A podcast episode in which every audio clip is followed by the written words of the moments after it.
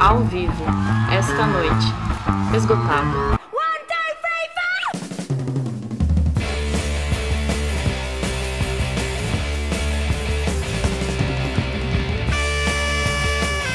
Começa agora mais um episódio da Agenda M, projeto independente que tem mulheres como protagonistas.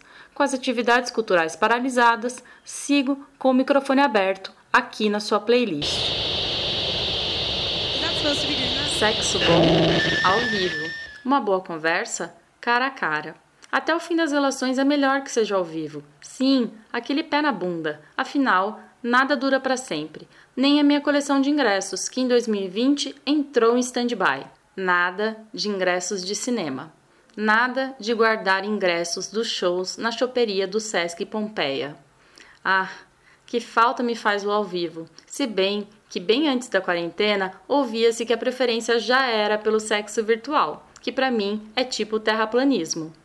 Os aplicativos de match, as mensagens de WhatsApp não respondidas, o excesso de mensagens, os vídeos dos shows, a enxurrada de stories no Instagram para mostrar aquele show que você está perdendo enquanto faz um vídeo. O que o ao vivo significa agora? O que o não ao vivo vai nos deixar? E quem me acompanha nesse episódio é a curadora de cinema Letícia Santinon. Tem uma curiosidade que eu que eu queria contar também, que é quando eu assisti o filme pela primeira vez, o Eden, da Mia Hanseloven. Na época, eu trabalhava como programadora das salas de cinema do Centro Cultural São Paulo, que fica ali na, na, na Vergueiro, aqui em São Paulo. Trabalhava junto com um amigo, a gente fazia a programação em conjunto das salas, de duas salas de cinema, e ambos é, são, né? Somos até hoje muito fãs da, da Mia Hanseloven, muito fãs de música eletrônica dos anos 90. Então a gente estava muito ansioso para assistir o filme. A, a, distribuidora na época fez uma cabine no Reserva Cultural, que fica ali na Paulista. A gente foi num, numa quinta-feira de manhã, uma quinta-feira não, numa terça-feira de manhã, assistir ao filme. É, enfim, era uma cabine de imprensa, tinha alguns jornalistas. E foi uma, uma experiência muito gostosa de assistir um filme que eu estava ansiosa, que um filme que eu gostei de ter assistido com uma pessoa que, enfim, trabalhava também com programação, trabalhava comigo, é, né, é uma pessoa amiga e apreciou o filme tanto quanto eu. Então foi um misto de coisas muito gostosas. Eu me lembro que a gente saiu da sessão e foi direto para o trabalho, né, para o Centro Cultural, e a gente passou a tarde toda ouvindo Daft Punk e, e outras músicas, Air, e enfim, outros, outros artistas da música eletrônica. Foi é uma história que eu gosto de lembrar porque o filme tem uma ele traz comigo algumas algumas lembranças que são gostosas assim de guardar. Antes da Letícia, quem conversa com a gente no primeiro bloco é Cindy Murphy, vocalista e tecladista da banda In Venus, formada por Patrícia Vinhão Saltara no baixo, Camila Ribeiro na bateria e Rodrigo Lima na guitarra. Eu assisti ao show da banda na Associação Cultural Cecília em novembro do ano passado e foi incrível. Mas aqui, Cinti relembra qual foi o show mais recente da sua banda e nos conta porque o ao vivo dos shows também é um momento de fala, de uma conversa para se conectar com o público. O SESC tem o prazer de apresentar, dentro do projeto Minas no Front, em Vênus. O show mais recente foi no Festival Movit em dezembro do ano passado. É, desde então, a Invenus está num hiato, porque a gente estava gravando o nosso próximo disco, que pretendemos lançar nos próximos meses. É... E esse show foi muito especial como um, um momento que a gente estava vivendo, porque é... foi um show a céu aberto, num festival de dois dias. É, foi muito interessante ver a troca de, de energias com as pessoas.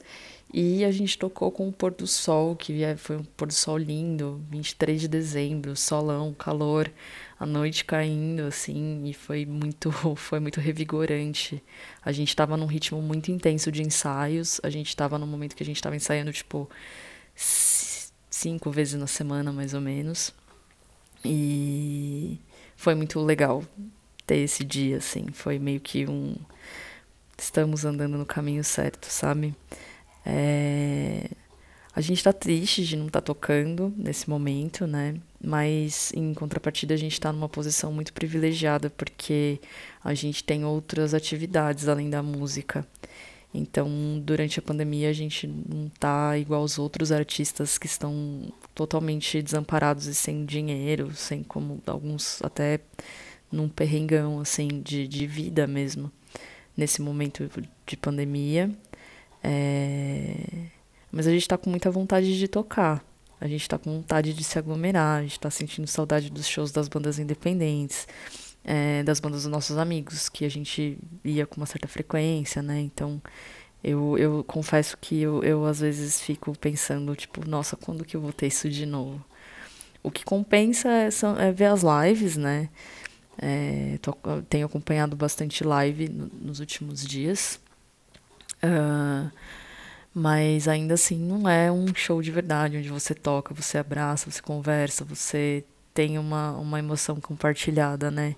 Então é, é, é um momento estranho, mas é o que quebra o galho nesse momento. E eu acho que o papel, o papel dessas, dessas redes sociais, tipo o Instagram, os stories, as lives e outras coisas também, é, acabaram trazendo outros formatos de enxergar os shows agora. O show é um momento de conexão com o público porque é a forma que a gente encontra de expressar as nossas ideias mais profundas, as nossas, no caso da Invenus, as nossas angústias com relação ao mundo. E quando a gente expõe isso para outras pessoas, é, você está tirando de dentro de você. Então isso pode ser uma troca muito interessante.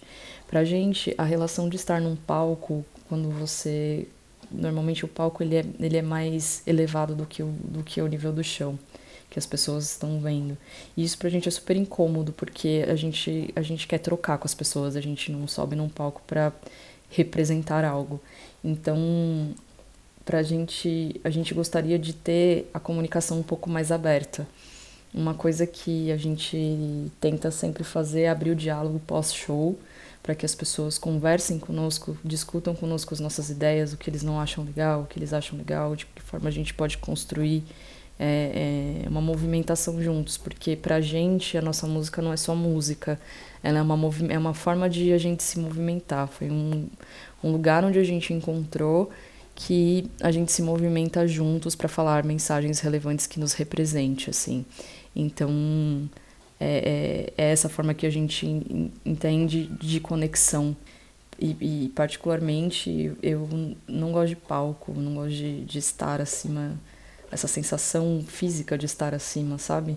Então, é, estar no chão facilita a comunicação. Se alguém quiser pegar o microfone e falar a sua própria mensagem, a pessoa pode, entendeu? E não fica essa coisa tipo, ah, eles são o artista, eles são a banda. Mas infelizmente nem sempre essa é uma estrutura que dá para ser seguida. Por uma questão de estrutura, de, de, de, de, de espaço mesmo, de logística, para que todo mundo consiga ver o artista e não apenas ouvir o artista, né? Mas é isso, a gente, a gente utiliza esse espaço do palco para falar algo que, que nos, que nos é, é muito apreciado ou faz parte da nossa essência e para rolar também uma movimentação de, identi de identificação, né? Então é meio que isso.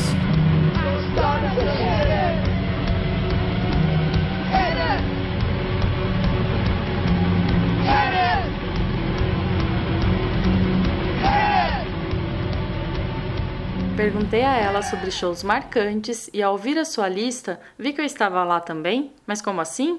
é a mágica do ao vivo. Eu não conhecia a Cinti, mas em 2011 estávamos nós em Paulínia, no extinto festival SOWU, vendo ao último show do Sonic Youth. E dessa noite eu não tirei nenhuma foto, mas me lembro que fui com uma camiseta dos Smiths, que sempre que visto me traz a sensação daquela multidão e da Kim Gordon, esplêndida, com seu baixo e seu vestido vermelho. A camiseta me lembra também e inclusive um cara que ficou no meu coração como nunca antes e que do ao vivo está bem distante.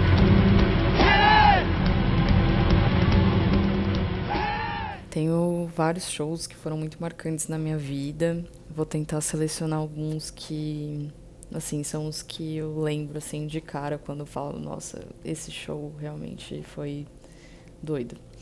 É... A Place to Bury Strangers, uh, em 2018, eu acho, ou 2019, não me lembro agora, é, no CCSP. É, foi um show que eu saí de lá meio passado, assim, não estava entendendo muito bem o que tinha acontecido, mas a, a performance dos artistas foi muito mara, assim, foi incrível. É, e eu, eu, saí desse show muito revigorado. Eu estava num momento estranho com relação à música, não sabia é, se era algo que eu gostaria de continuar fazendo. Tava, tava com muitas dúvidas e ali foi a minha resposta, assim. E a performance da banda é muito foraz. É, é muito revigorante você ver bandas que, que, que dão tudo de si no palco, né? Nessa linha eu também assisti o DOCs, é, que foi também nessa mesma vibe de shows que a, a energia dos artistas envolve o público e o público interage com o artista de uma forma muito de, de troca de, de, de expressões. E foi bem interessante porque eu não conhecia a banda e foi surpreendente positivamente assim.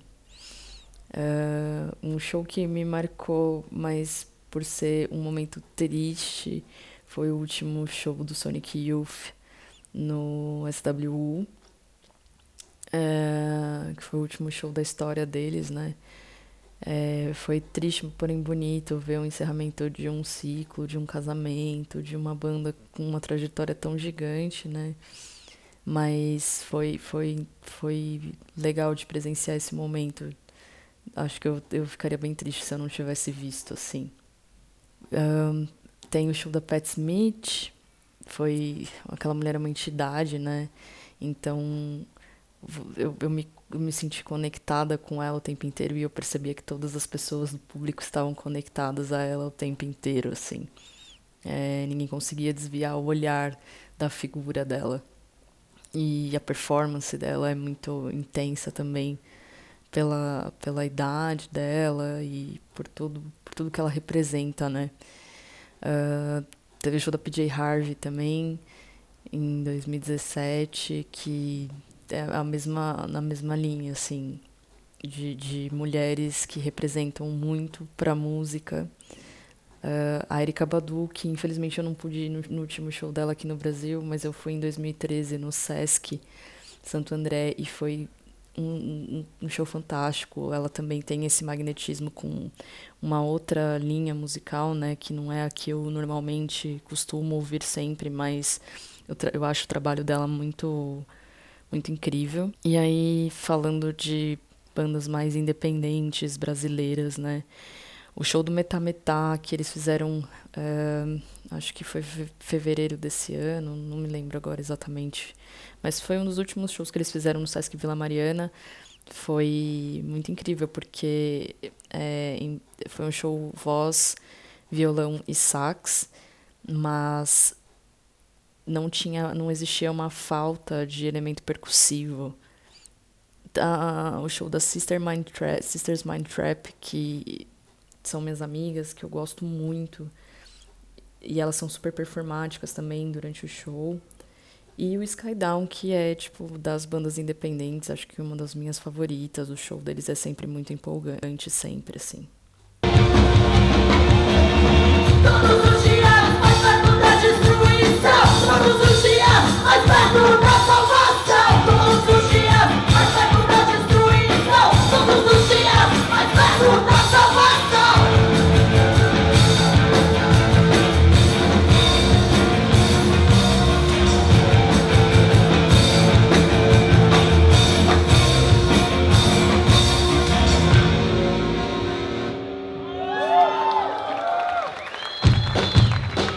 Obrigada pelo espaço. Queria convidar a todos para ouvir a gente no Spotify, nos, em todas as plataformas, YouTube, onde vocês acharem melhor. A gente está espalhado em quase todos os lugares da internet.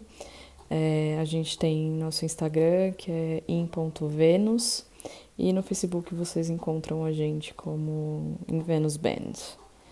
É, valeu todo mundo que ouviu. Beijos. Tu vas où Passer une lettre.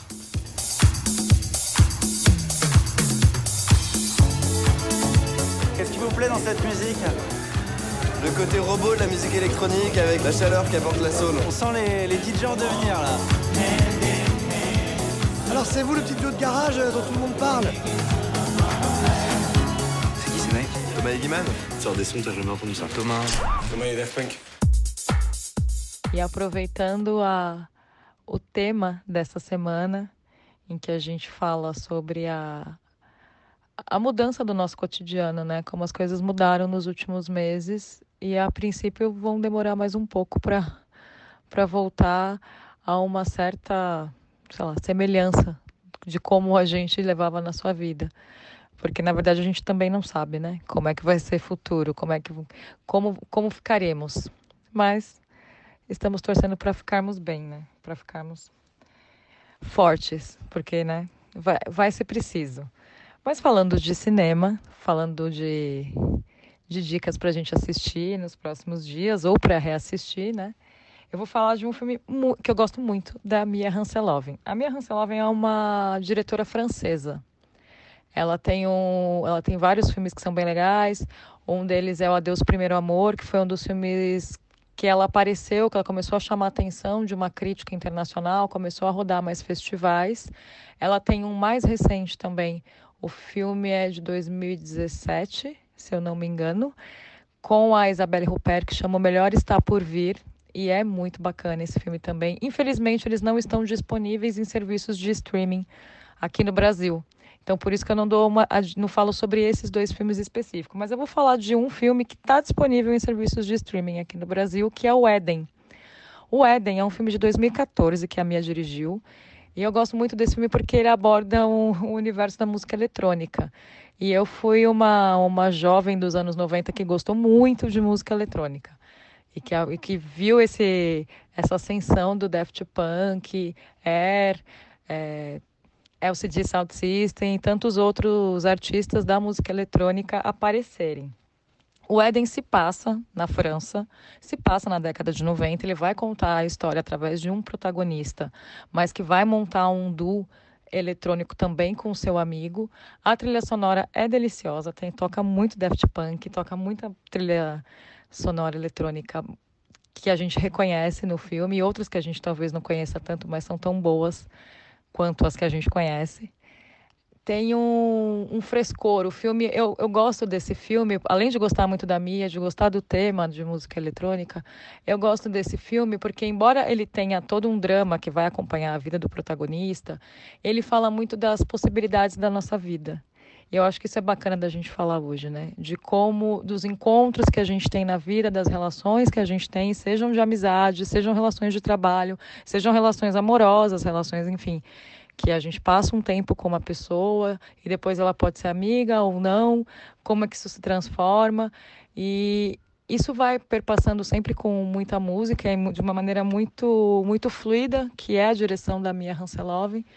Mas dá um, eu, eu, me sinto revigorada vendo esse filme da, da Mia Hanselov, vendo outros filmes dela também e vendo tantos outros filmes no cinema, enfim, dirigidos por mulheres que a gente gosta tanto. Ele dá um, embora tenha seu drama num filme que a gente não vai falar aqui para não dar spoiler, ele traz uma uma leveza da vida, de que a gente vai tomar algumas decisões, algumas coisas vão, enfim, saírem, se saírem melhores do que outros por diversas razões, mas isso também conta como situações na vida que a gente tem que passar para amadurecer assim e para e para viver a vida do jeito mais pleno que a gente consegue. Nesse momento que a gente está com a, as nossas atividades suspensas, as nossas emoções um pouco confusas, afloradas, enfim, tanta coisa acontecendo, é, é, gostoso rever um filme desse. É, gostoso rever um filme como Éden. É gostoso também, além de ter um tempo que você está vendo uma, uma obra de arte, você está ali se dedicando ao cinema, você consegue refletir também sobre a sua vida e, e ter esperança nisso. Eu espero que vocês, ao assistir esse filme ou reassistir, se sintam tão bem quanto eu. Uma coisa bacana é que o filme está agora disponível no catálogo da MUBI. Quem é assinante da MUBI já deve saber que desde a semana passada eles abriram o catálogo do, da plataforma.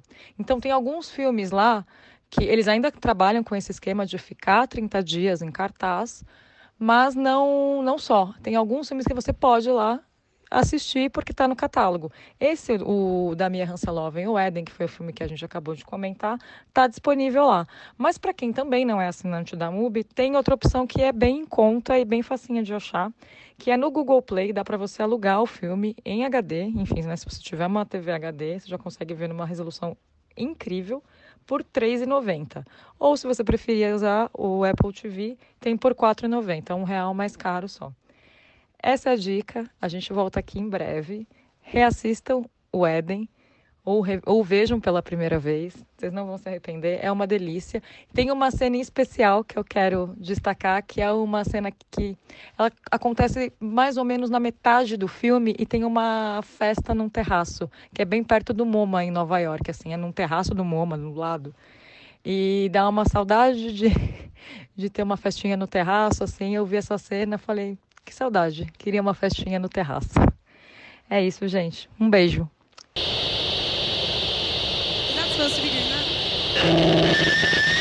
No terceiro bloco, antes de eu compartilhar os links inflamados desta edição, passo a palavra para Marina Pereira, pesquisadora e cientista social que nos instiga a pensar sobre a representatividade das mulheres na política, tendo como exemplo a visibilidade de Jacinda Ardern, primeira-ministra da Nova Zelândia, muito elogiada sobre suas ações durante a, pandemia no país.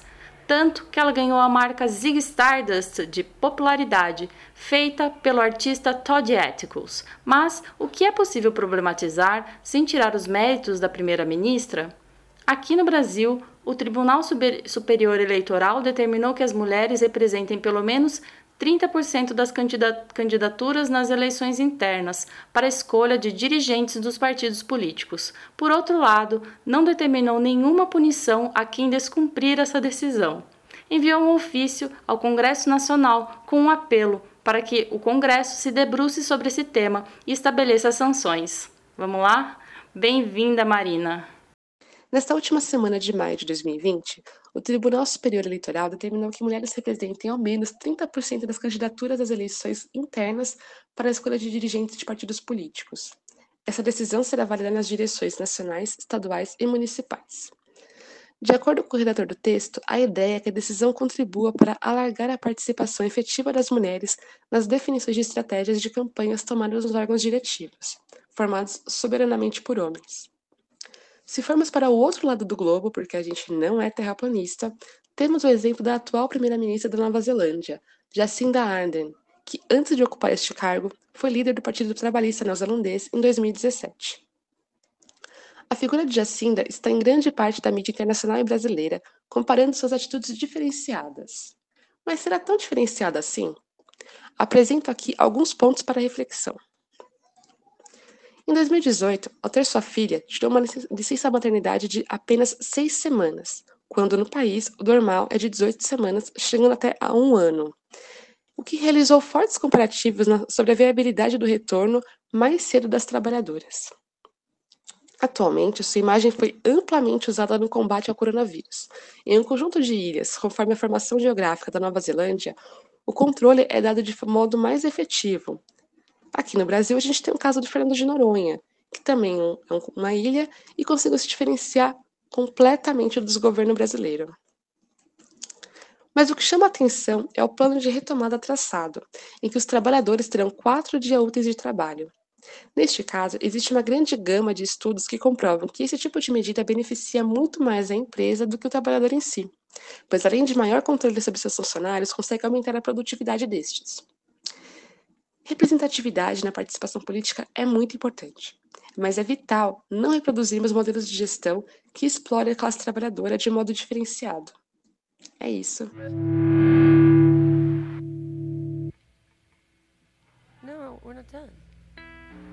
Links inflamados, incendiários, todos estão na descrição do episódio para você consultar e compartilhar. Todas sentimos vontade do ao vivo, até os negacionistas da pandemia. A vontade de correr e sentir os efeitos positivos da endorfina no corpinho mobilizou uma licitação da vice-presidência da República para a compra de uma esteira elétrica de 44 mil reais. A notícia da Folha de São Paulo, de 28 de maio. Nela, lemos a justificativa do vice-presidente. O equipamento deve ter tela touchscreen de alta definição com aplicativos de entretenimento, internet, TV, cursos interativos e mais. Olha que é bem mais do que um estudante tem, né? Um estudante normal brasileiro tem para se preparar durante o ENEM. O edital informa ainda que o uso da esteira será feito por moradores, segurança e pela guarda do Palácio do Jaburu. A esteira elétrica, segundo edital, é para atender às necessidades destinadas à prática de atividades físicas que estão impossibilitadas por causa da quarentena. De acordo com o vice-presidente, a esteira que está sendo usada no palácio é emprestada, logo, a urgência de substituí-la. Aspas. Não dá para continuar com algo emprestado. Aquilo não é meu, aquilo é um patrimônio público que é usado, além por mim, é usado pela equipe que trabalha lá a gente tem que ter algo decente para poder manter a capacidade física, nada mais do que isso. Perguntas: se a pandemia é um exagero, se até, segundo o governo federal, existe um remédio que cura a Covid-19, qual a preocupação? E se o vice-presidente estivesse na mesma escala de nós, cidadãs, e tivesse que desembolsar recursos próprios para manter a capacidade física, será que a esteira de 44 mil reais seria prioridade? E se o vice fosse a vice, qual seria a reação se uma vice-presidenta abrisse um edital para a compra de uma esteira de 44 mil reais para manter a capacidade física durante uma crise sanitária? Até onde a estrutura de uma sociedade patriarcal sustenta esse tipo de postura? Um relato da editora Amy Padani, originalmente publicado no The New York Times, foi reproduzido pelo caderno Celina em 27 de maio. Dois pontos. Por que a ideia de que um casamento é um prêmio para as mulheres ainda persiste? Hein? Hein? Alguém? O viés da análise da editora tem a cultura norte-americana como central, mas a pergunta é além fronteiras. Ela diz: Agora estamos no meio de uma revolução feminista e as mulheres estão mais confiantes do que nunca de que podem mudar a maneira como são representadas em nossa cultura. Organizações como o Projeto de Representação e o Instituto Dina Davis sobre Gênero na Mídia buscam mudar a maneira como as mulheres estão sendo retratadas na mídia e nas telas. As celebridades também estão falando sobre como as mulheres podem manter sua individualidade, casando ou não. Então, por que a ideia de que um casamento é um prêmio para mulheres ainda persiste? No site da revista Marie Claire tem uma longa entrevista com Carmen Lúcia, ministra do Supremo Tribunal Federal. Ao responder por que não conseguimos garantir às mulheres brasileiras o direito à vida, ela diz: Estamos lutando com mais de 500 anos de opressão. As mulheres eram tidas como, como objeto até relativamente pouco tempo. Chegamos a ter no Brasil frases repetidas a título de gracejo que toda mulher gosta de apanhar. Estamos falando da década de 70 e há quem continue a acreditar que é isso mesmo. Nós somos uma sociedade que ainda dá ênfase ao homem médio branco ocidental. O momento que estamos vivendo é transformador. Dessa sofrida experiência, talvez a gente possa sair com uma lição. Que seja essa: somos necessários uns aos outros. Indo em direção ao continente africano, jornalistas estão usando o rádio como instrumento eficaz para denunciar fake news, informar a população sobre o Covid-19 e, porque sim, falar sobre sexismo. O rádio é a única fonte de informação de áreas rurais na África e, segundo a radialista Maiken Emanuela, tem o poder de mudar a atitude e o comportamento dessas comunidades. Sobre o trabalho como jornalista, elas alertam que uma mulher tem muito mais chance de ser objetificada e violentada durante o trabalho. De acordo com uma pesquisa do International Women Media Foundation, 58% de 600 jornalistas entrevistadas já foram ameaçadas e sofreram assédio. Uma em cada dez também já recebeu ameaça de morte. E uma notícia que apareceu enquanto eu editava essa edição: o Ministério da Agricultura chinês oficializou que cães deixam de ser considerados animais para o consumo e sinalizou que a prática pode ser proibida, que seja para já. Matar as saudades do ao vivo, discos com registros de shows. Um de 2018 da banda japonesa Snowden Knife, que dá para ouvir no streaming ou assistir no YouTube. Quando você quiser um respiro, é só viajar na discografia da banda, que começa em 1983 no disco Burning Farm, punk, rock colorido e chiclete, bubblegum, punk, banana chips.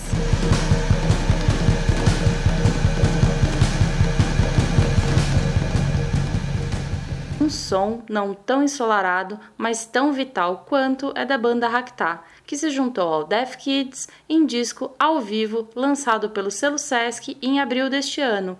Um encontro sonoro potente que aconteceu em 2 de julho de 2019 na choperia do Sesc Pompeia. Saudades. Eu sou Márcia Escapatício, jornalista responsável por esse podcast, do roteiro à edição.